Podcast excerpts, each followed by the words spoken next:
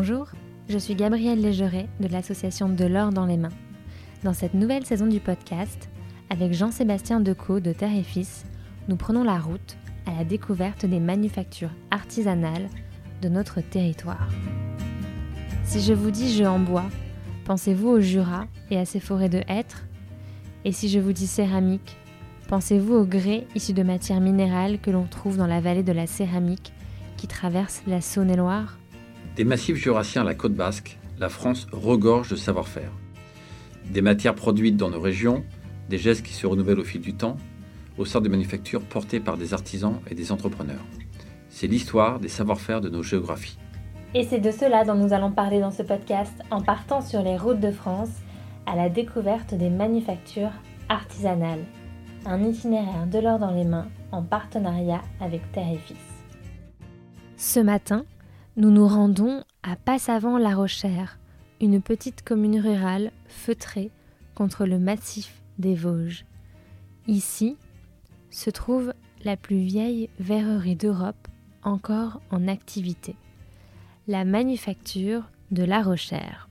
Elle est implantée au bord de l'eau. Sa cheminée rouge vermillon ne fume plus, mais ses toits rouges la distingue depuis le village du vert des arbres de la forêt. Depuis 1475, la manufacture de la Rochère souffle le verre pour lui donner corps.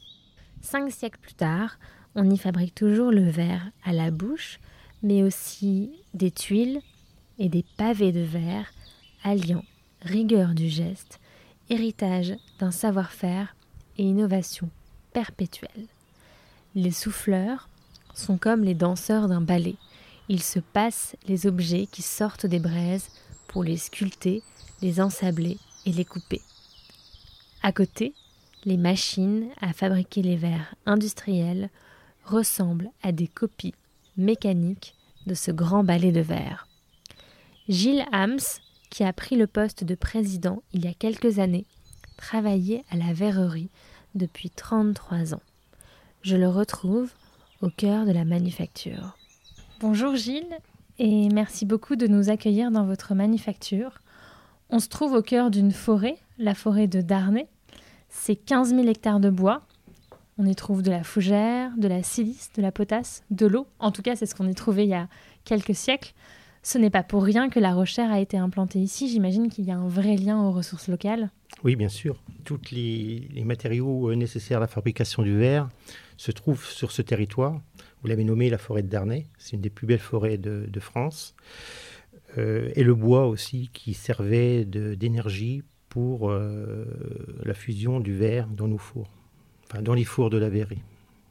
Et aujourd'hui, on les utilise encore, ces ressources locales?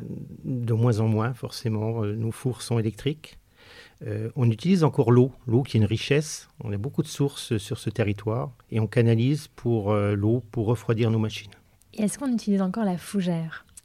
Alors la fougère, c'est la fusion de la fougère permettait de faire de la potasse. Effectivement, aujourd'hui, on utilise, on achète les ingrédients, mais on fabrique plus notre potasse en brûlant la fougère. Et comment est-ce qu'on travaille du verre? À partir de quoi?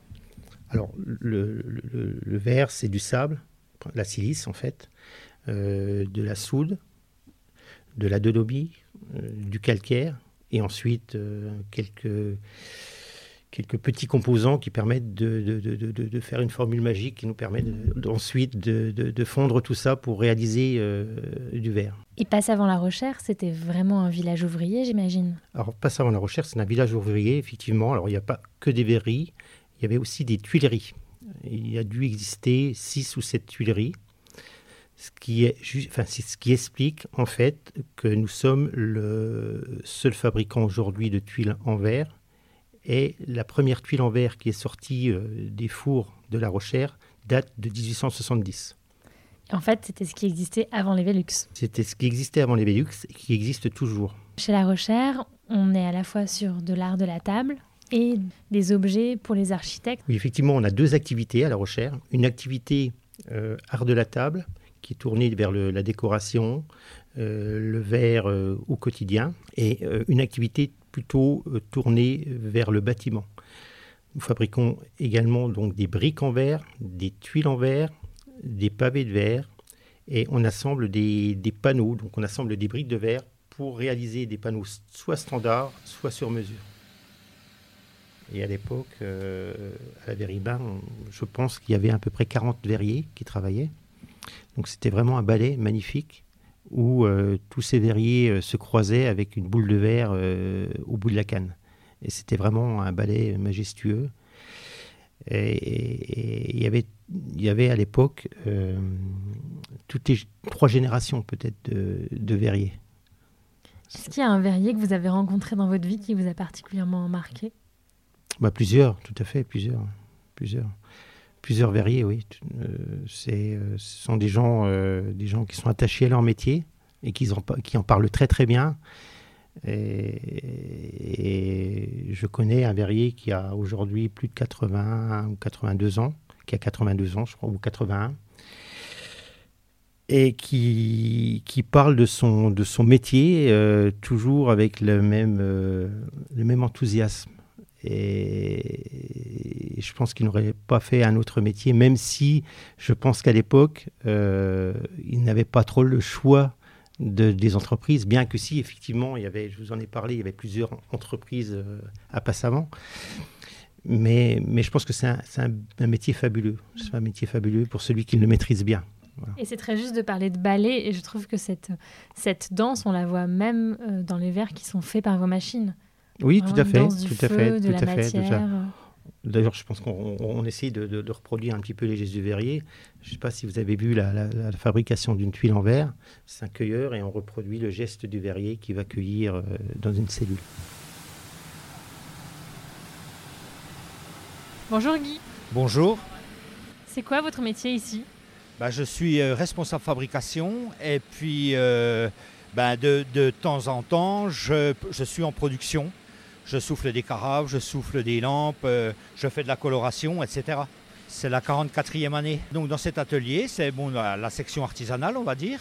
D'un côté, euh, j'ai Thierry et Arthur qui fabriquent des verres de service. De l'autre côté, il y a Maude et moi en binôme où là nous fabriquons euh, tout ce qui est grosses pièces, tout ce qui est lampe, tout ce qui est vase, carafe, euh, qu'est-ce qu'on fait encore? Des seaux à champagne, tout un tas d'objets euh, de déco et pour la table. Pour souffler un verre comme Thierry, la première étape c'est le cueillage de verre. Après euh, c'est le façonnage ou à la maillotche ou au marbre. Après c'est le soufflage de la paraison. Une fois qu'il a soufflé sa paraison, il va donner la forme définitive du verre en soufflant dans le moule. Une fois qu'il a donné la forme définitive de la paraison, il va sur son banc et là il y a Arthur qui lui amène un petit morceau de verre que Thierry va prendre et va coller sur la paraison. Ce premier morceau de verre va lui servir à faire la jambe du verre. Une fois que sa jambe est faite, euh, Arthur lui ramène un deuxième petit morceau de verre qu'il superpose sur la jambe, morceau de verre qui va lui euh, qu'il va lui falloir pour faire le pied. C'est tous des oxydes de couleurs différentes, c'est pour colorer notre verre. Donc on, là aujourd'hui on travaille sur, euh, sur du bleu, sur du blanc et sur du vert. Et vous, qu'est-ce que vous aimez particulièrement dans votre métier? Euh, bah, J'aime en fait euh, j'aime bien la coloration, j'aime bien souffler euh, les pièces de verre. On adore, moi j'adore souffler tout ce qui est grosses pièces c'est un métier où faut être, je veux dire, très calme, très posé. Il faut travailler le verre vraiment tout doucement. Bien souvent, on dit c'est pas c'est pas la main qui commande, c'est le verre qui commande parce que dans le verre, euh, il y, a, y, a, différentes, euh, je veux dire, températures. Il y a des jours où le verre va bien se travailler, des jours où le verre va, va moins bien se travailler. Donc en fait, c'est la matière qui commande. On souffle les pièces, on donne les, on donne les formes définitives au verre en fusion. Et aujourd'hui, donc c'est votre 44e année, vous, la transmission c'est important pour vous? Ah bah pour moi la transmission c'est très très très important. Déjà euh, j'adore transmettre, c'est quelque chose euh, euh, que j'aime bien faire, c'est une passion en fait quand on est déjà passionné de son métier. Après, eh ben, euh, je veux dire le summum de la passion c'est de pouvoir transmettre son savoir-faire.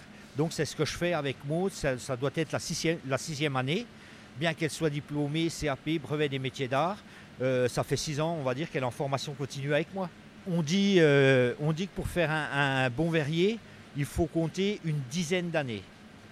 Donc après, je veux dire, même au bout de 20 ans, 30 ans, on apprend toujours. On apprend tous les jours, tous les jours. Il y a, tous les jours, il y a d'autres techniques. il y a plein de choses à apprendre. C'est un apprentissage permanent. Alors, il y a plusieurs métiers, effectivement. Il y a, un cueilleur, on a ce qu'on appelle, il y a le cueilleur de poste, il y a le mouleur de grosses pièces, il y a le chef de place, il y a le poseur de jambes, de pieds, euh, le gamin. Avant, aujourd'hui, on a des gamins mécaniques. Euh, auparavant, c'était une personne qui, euh, qui tenait le, moule, qui serrait le moule pour la fabrication de, des articles en verre.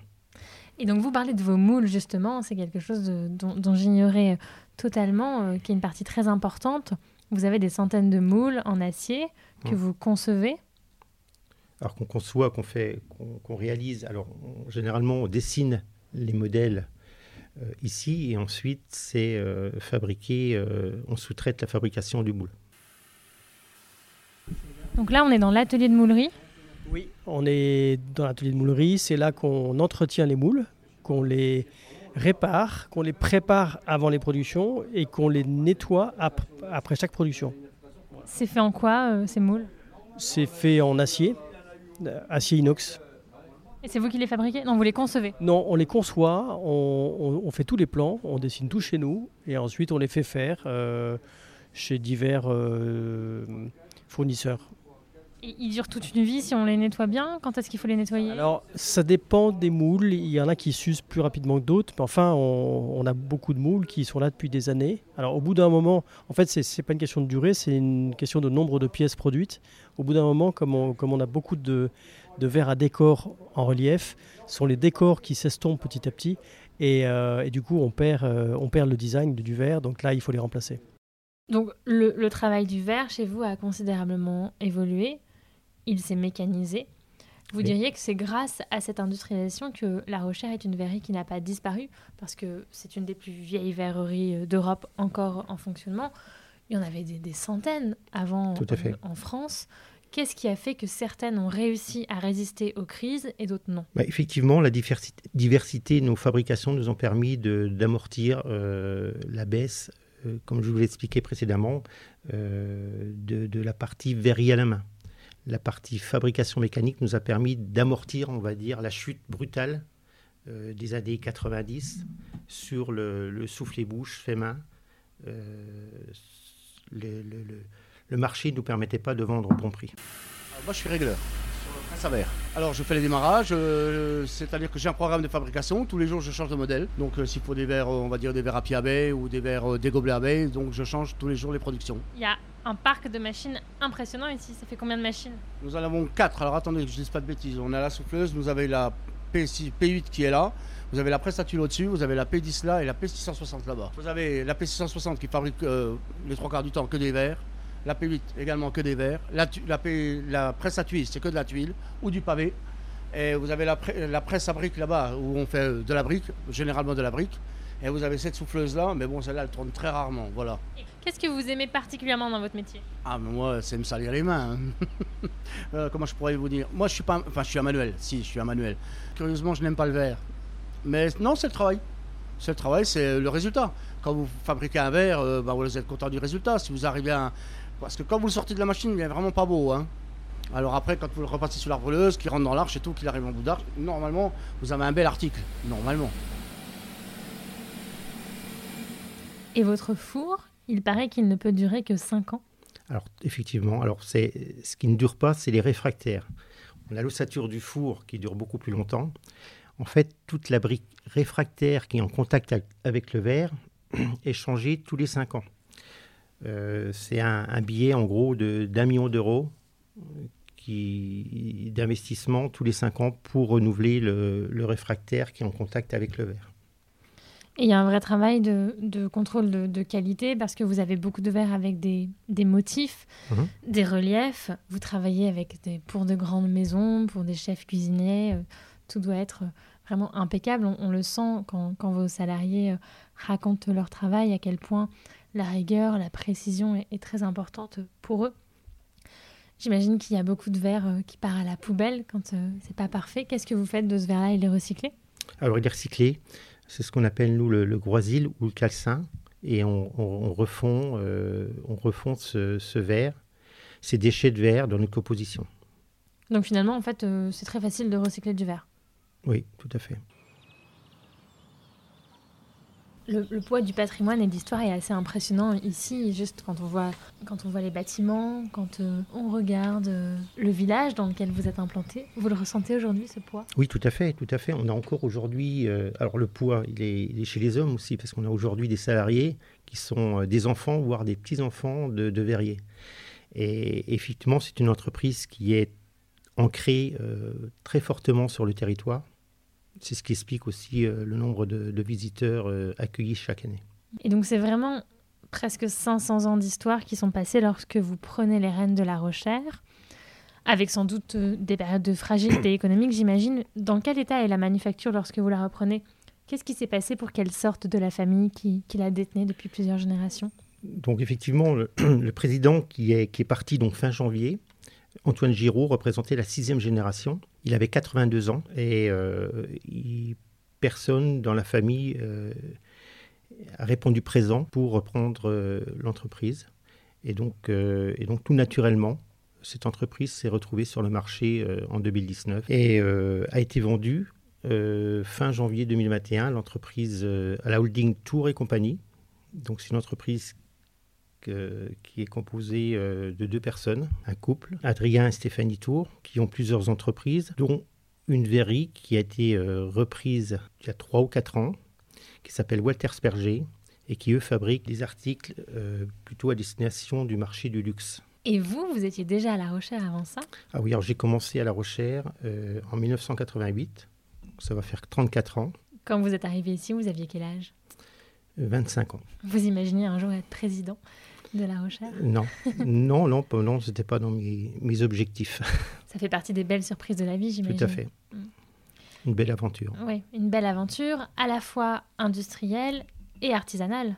Alors tout à fait, nous avons deux activités. Une activité euh, industrielle, euh, comme vous le précisez, euh, on fabrique, donc on a cinq machines autour d'un four électrique de 33 tonnes jour trois machines euh, qui tournent simultanément pour une raison de tirer. Généralement, c'est deux machines à destination des arts de la table et une à destination des produits du bâtiment. Et un petit four électrique de 500 kg jour euh, pour nos verriers.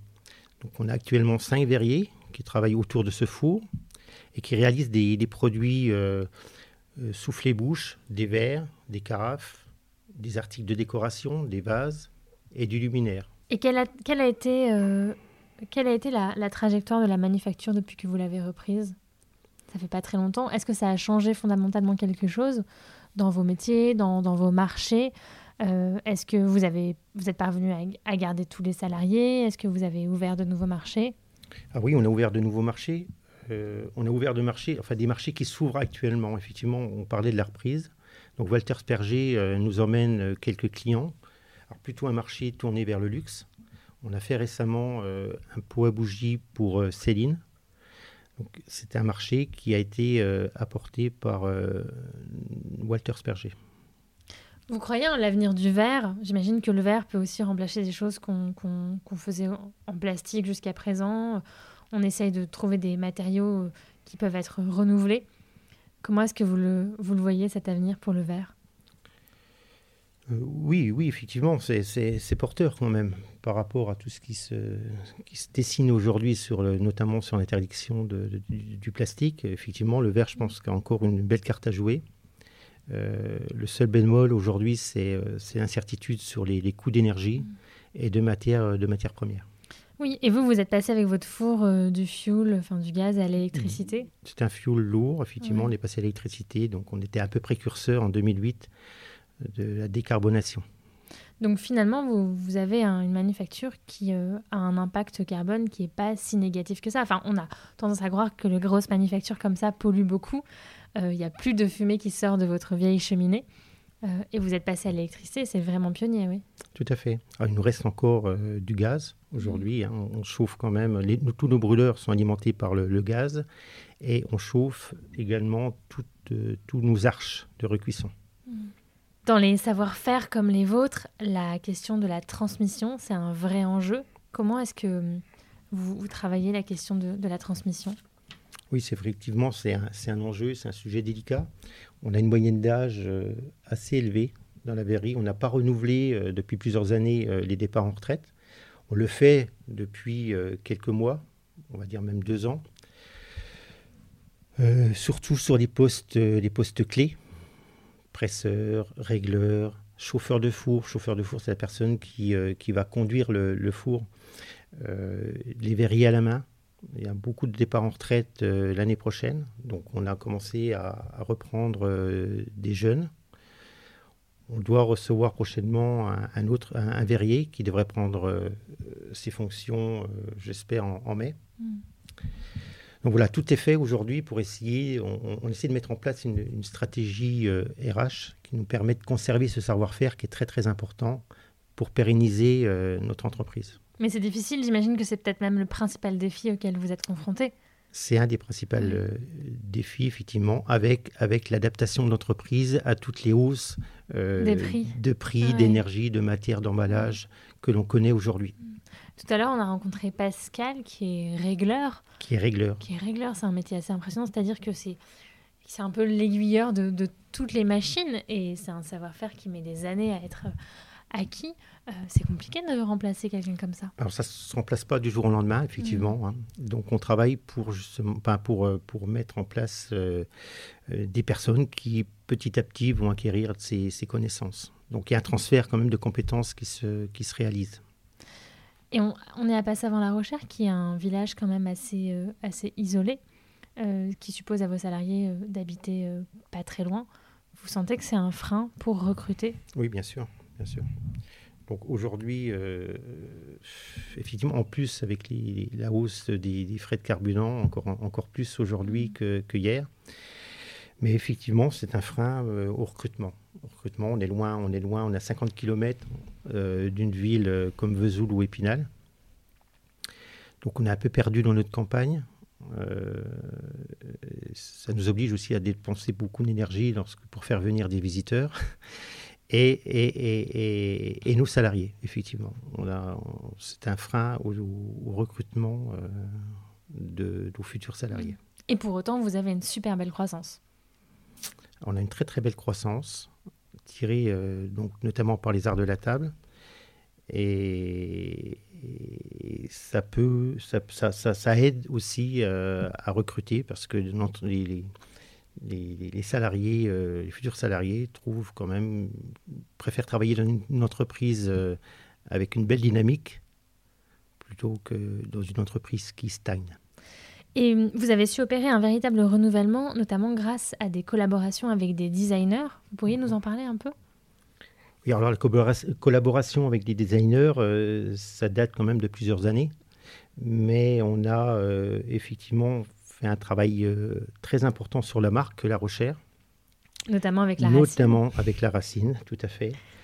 On a travaillé la plateforme de marque, euh, notre nouvelle identité visuelle. On, a retravaillé aussi le design du produit. C'était euh, quelque chose quand même d'important ces, ces, derniers mois. Notamment, on, a, on a vu que derrière, sur vos, sur vos sacs, il y avait un magnifique dessin qui a été conçu notamment par La Racine qui fait appel à, à toute l'histoire et le patrimoine de, de La Rochère. Tout à fait, tout à fait. On a travaillé l'innovation produit, on a essayé de croiser l'identité et le savoir-faire de la recherche avec, on va dire, le regard créatif du designer. On a un exemple bien concret cette année avec une, une chope à bière qu'on a revisité, un verre à bière qu'on a revisité, qui a été dessiné euh, par Benoît Converse.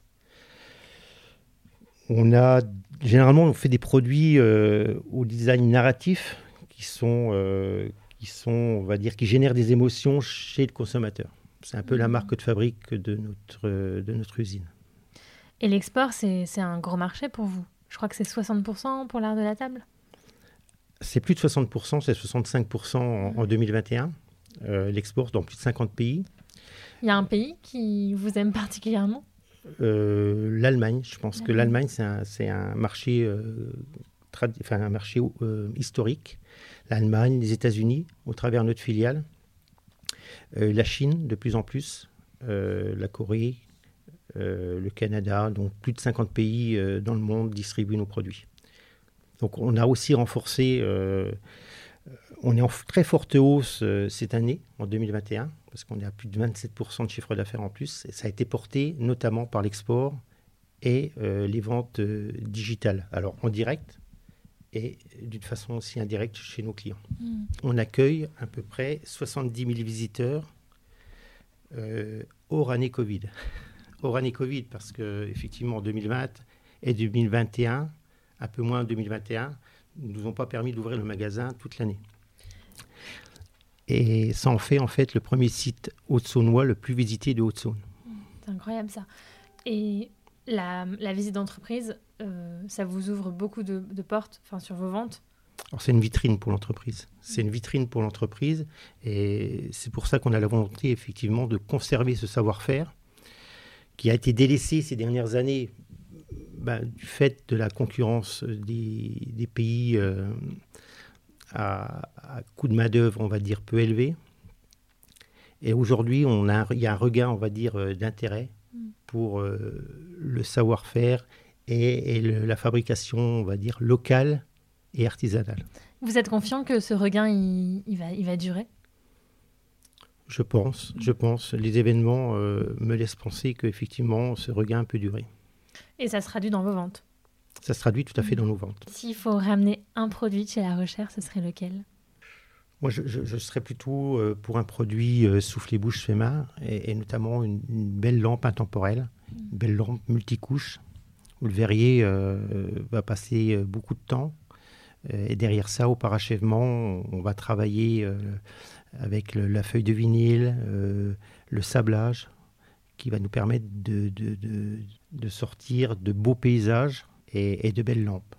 Et donc, si j'avais un produit à, à conserver ou à, qui, qui, qui, reflète, on va dire, le savoir-faire de la verrerie, je pense que je choisirais une lampe une belle lampe intemporelle. Merci Gilles. Merci. C'est ici que s'arrête notre immersion au cœur de la Rochère. J'espère que cet épisode vous a inspiré et que vous ne verrez plus le verre avec le même regard. Merci de tout cœur à Nicolas, Gilles, Guy, Pascal et Maude de nous avoir accueillis dans leur atelier et dans leur manufacture. Merci à Malogeni pour le montage et à Oscar Morer pour la musique. C'était un podcast De l'or dans les mains en partenariat avec Fils. De l'or dans les mains est une association qui a pour mission de soutenir la transmission des savoir-faire et de changer le regard sur les métiers manuels. Vous pouvez vous abonner à notre compte Instagram, Facebook, LinkedIn ainsi qu'à notre newsletter pour ne rien rater de nos actions. Adhérer pour soutenir nos actions et puis être invité à nos événements. Et petite faveur, si vous pouviez nous mettre 5 étoiles sur Apple Podcast, cela nous aiderait beaucoup beaucoup pour nous faire connaître. Et nous, on reprend la route, direction Emmanuel Lang pour vous faire découvrir le mois prochain la filière du lin. À bientôt!